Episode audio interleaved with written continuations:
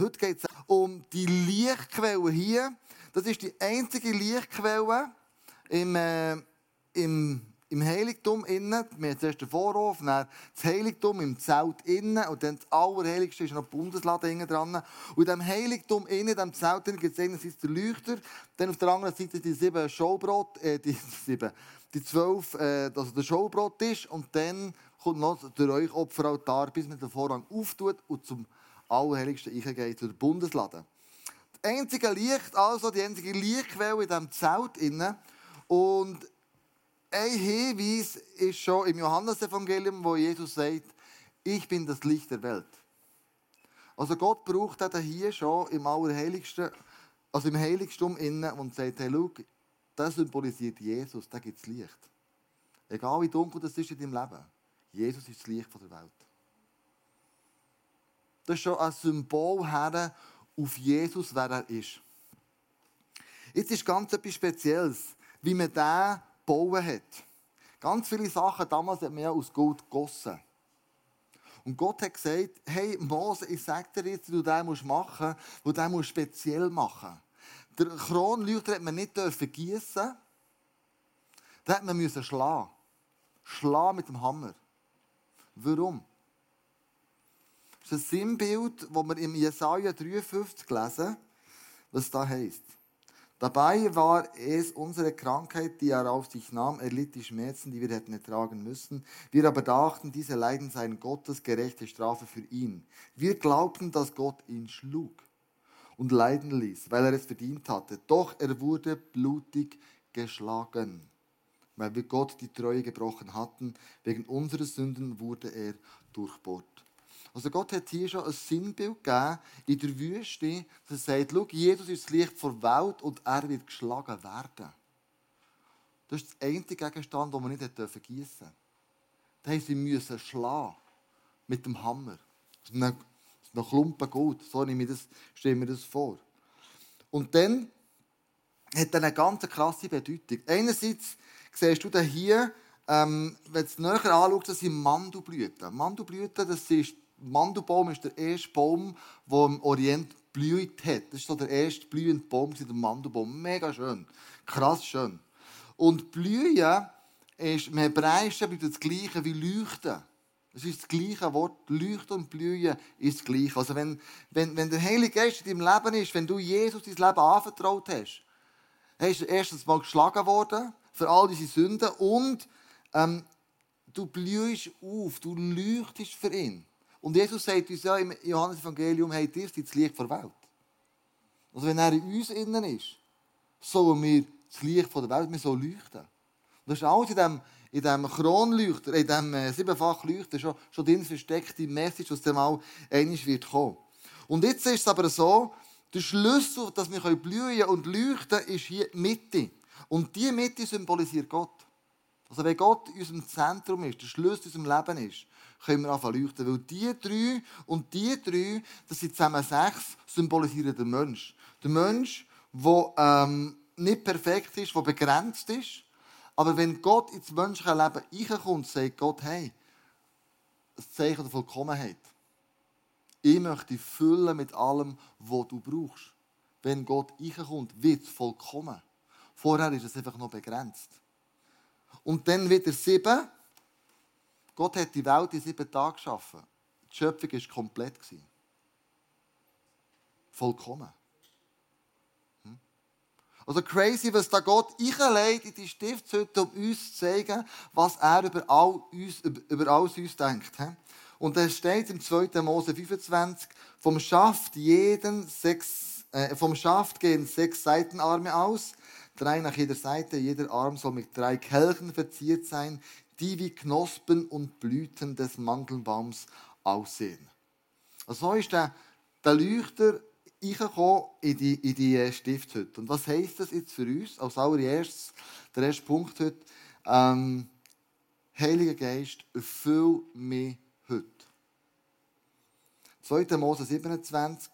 Sie sollen immer wieder Öl nachfüllen, damit er vom Abend bis zum Morgen brennt und mein Heiligtum erhält. Diese Weisung gilt für euch und alle kommenden Generationen. Vom Abend bis am Morgen. Für wen soll das gelten? Für die Juden oder wenn die Wüstenwanderung durch ist oder 35 nach Christus.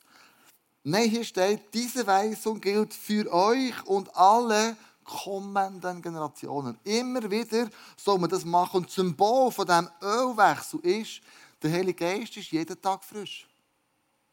Gott gibt uns den Heiligen Geist jeden Tag frisch. Das ist etwas Neues, das kommt. Du musst nicht ähm, altes, Öl haben, sondern den Glauben, den Heiligen Geist jeden Tag sollst du frisch können tanken damit du das Licht kannst sein in dieser Welt. Jeden Tag frisch, jeden Tag neu.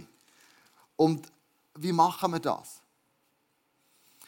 Sicher durch das Gebet, das ist der Dialog mit Gott, wo Beziehung stattfindet. Ich kann mir auch sehr gut vorstellen, durch das Bibellesen dass der Heilige Geist die Bibel durch dich redet.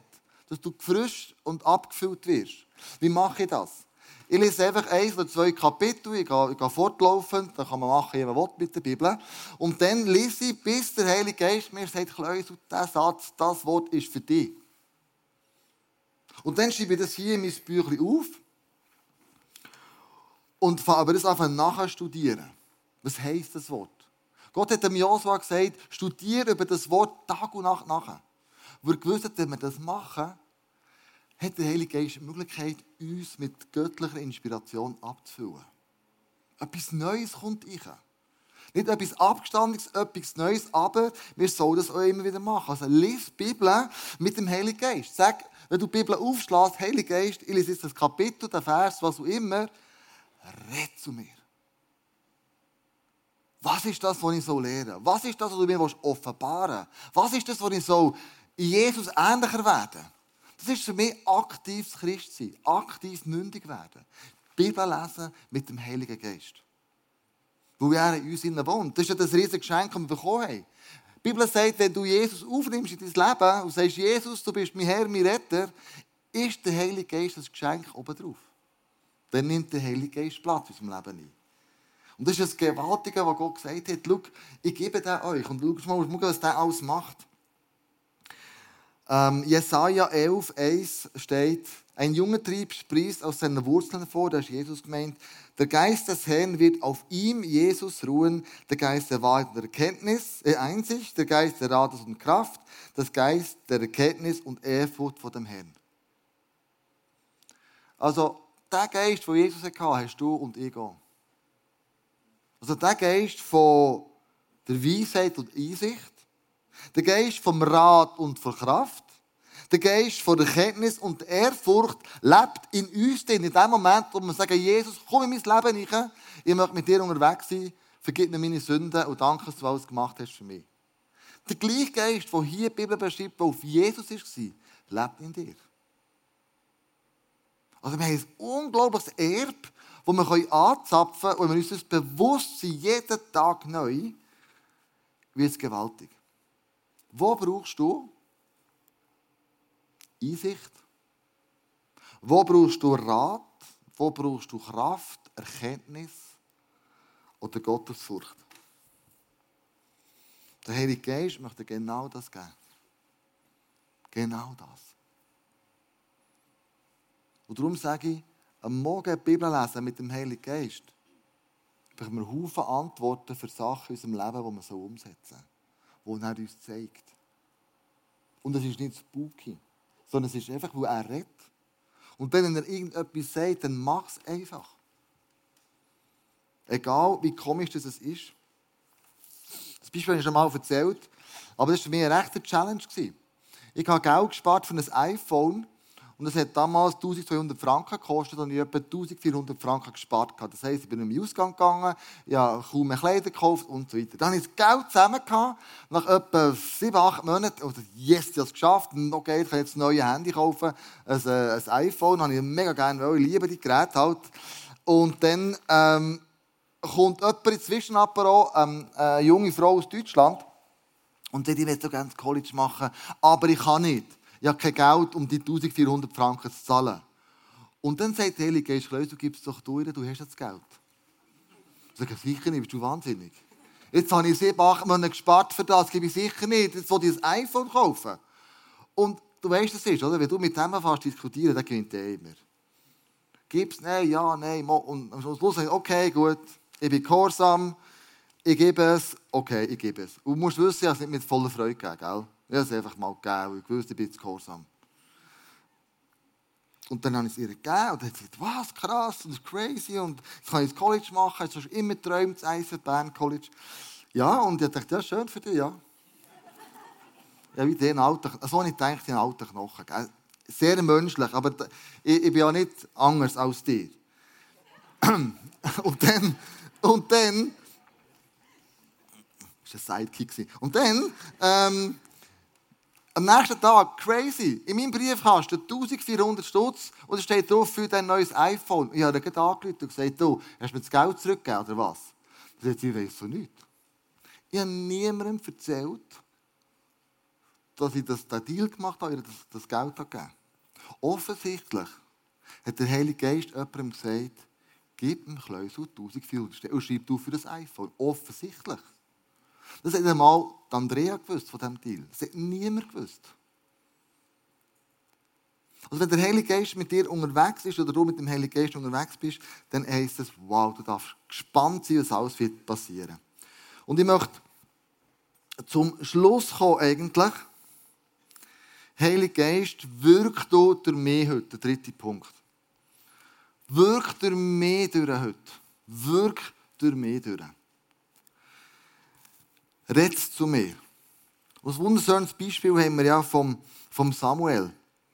Im 1. Samuel 3, Vers 10 steht, und der Herr trat zu ihm und rief wie zuvor, Samuel, Samuel. Samuel antwortete, sprich, dein Diener hört. Und am Anfang hat er nicht gewusst, wer da redet. Am Anfang war das mega komisch für ihn.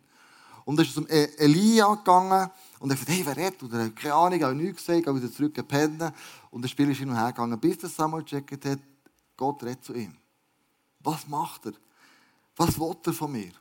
Und er gibt ihm eine wunderbare, eine wunderbare Aufgabe. Die grosse Frage in dem ganzen Bild mit dem Leuchter, mit dieser Symbolik auf Jesus her, der Symbolik auf den Heiligen Geist her, ist ja nicht primär die Frage, habe ich den Heiligen Geist? Sondern die Frage ist, hat der Heilige Geist mich? Das ist die Frage. Das ist die Frage in unserem Leben, wo wir unterwegs sind. Das hat Peter Strauch in einem Buch geschrieben, er war so ein Evangelist. Er hat gesagt, die entscheidende Frage für einen Christ lautet also nicht, habe ich den Heiligen Geist, sondern hat der Heilige Geist mich? Hat der Heilige Geist Kennst du seine Stimme, wie es Samuel macht?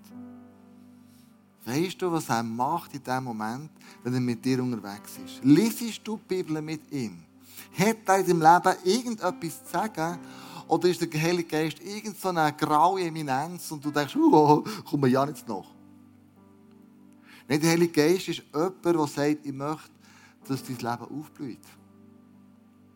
Ich möchte dir den Weg bereiten, ich möchte dir Erkenntnis geben, ich möchte dir Rat geben, ich möchte dir Kraft geben. Ich möchte bei dir unterwegs sein. Das ist das Wesen vom Heiligen Geist. Und er möchte das Licht sein auf dem Weg, wo du gehst.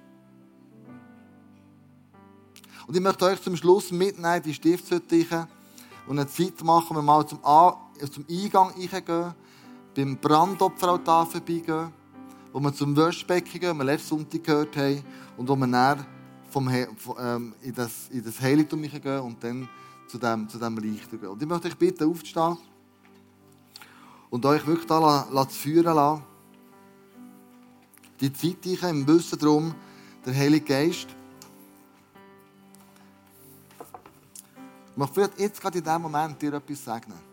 Serie ist Gott begegnen. Vielleicht möchte jetzt in diesem Moment der Heilige Geist dir begegnen. Hier in der Celebration, vielleicht bei dir daheim im Livestream dass du sagst, hey, ich mache mich auch parat auf das Wirken vom Heiligen Geist. Er kennt keinen Raum, er kennt keine Distanzen, sondern er redet zu dir, genau gleich daheim, wie er zu uns hier innen, innen redet.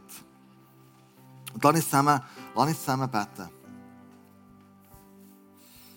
Jesus, wir stellen uns einmal die ganze Stiftshütte vor, die Sonne in unserem Rücken, der Eingang zur Stiftshütte vor uns. Und du sagst, hey, All die Symbolik in diesem Vorhang haben eine Bedeutung. Und Jesus, wir gehen, wir gehen wirklich durch den Vorhang durch. Weil wir im Bewusstsein einfach dir möchten begegnen. Wir als allererstes herkommen, ist der Brandopferaltar. Am Brandopferaltar hat man Tiere geopfert, die die Schuld gesühnt wo wir sie schuldig wurden, wo wir Fehler gemacht haben. Aber Jesus, du bist das letzte Lamm, das geopfert wurde. Und du hast für ein für alle Mal für unsere Schuld gezahlt. Du bist das Opferlamm. Und Jesus, dort, wo ich bin schuldig geworden an Menschen, ich bin schuldig geworden an, an Organisationen, bin schuldig geworden an meinem Geschäft, an meinem Geschäftsführer, meinem Chef, an meiner Familie, an meiner Ehefrau, meinem Ehemann, meinen Kindern. Und ich gemerkt habe, da habe ich falsch reagiert, da habe ich das Falsche gemacht, warum auch immer. Ich möchte dich wirklich darum bitten, vergib du mir. Du Lamm Gottes, der geopfert ist worden für mich und wo am Kreuz all meine Schuld beglichen hat. Wo das Blut geflossen ist an diesem Kreuz.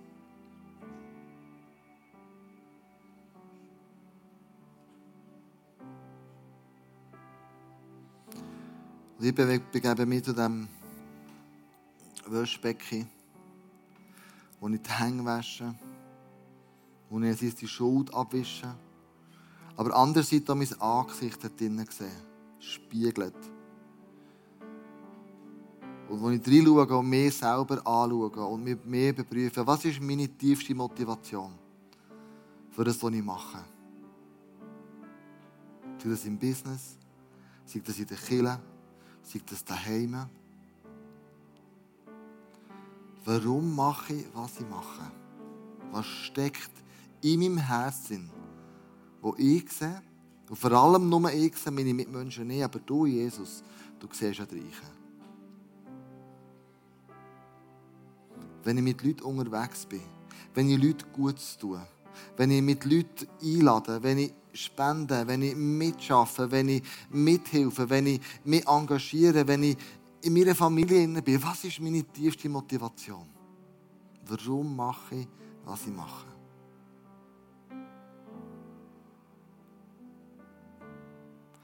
so komme ich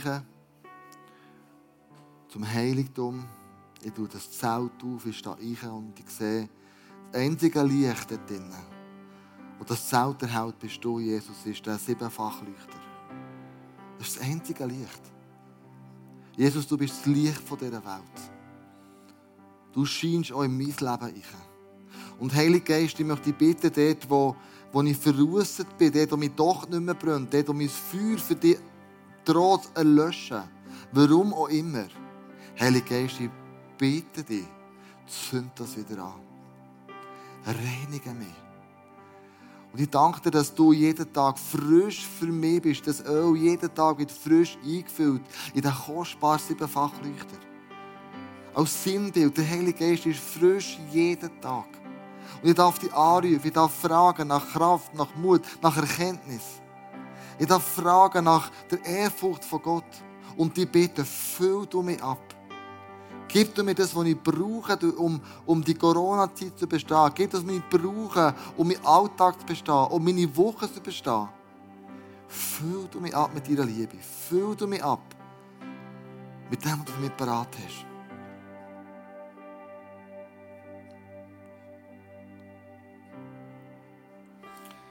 Gib mir Weisheit, wo ich Entscheidungen fällen muss. Gib mir Erkenntnis, wo mir die Augen aufgehen sollen. Gib mir Ehrfurcht von dem Gott im Himmel, der mich liebt über alles.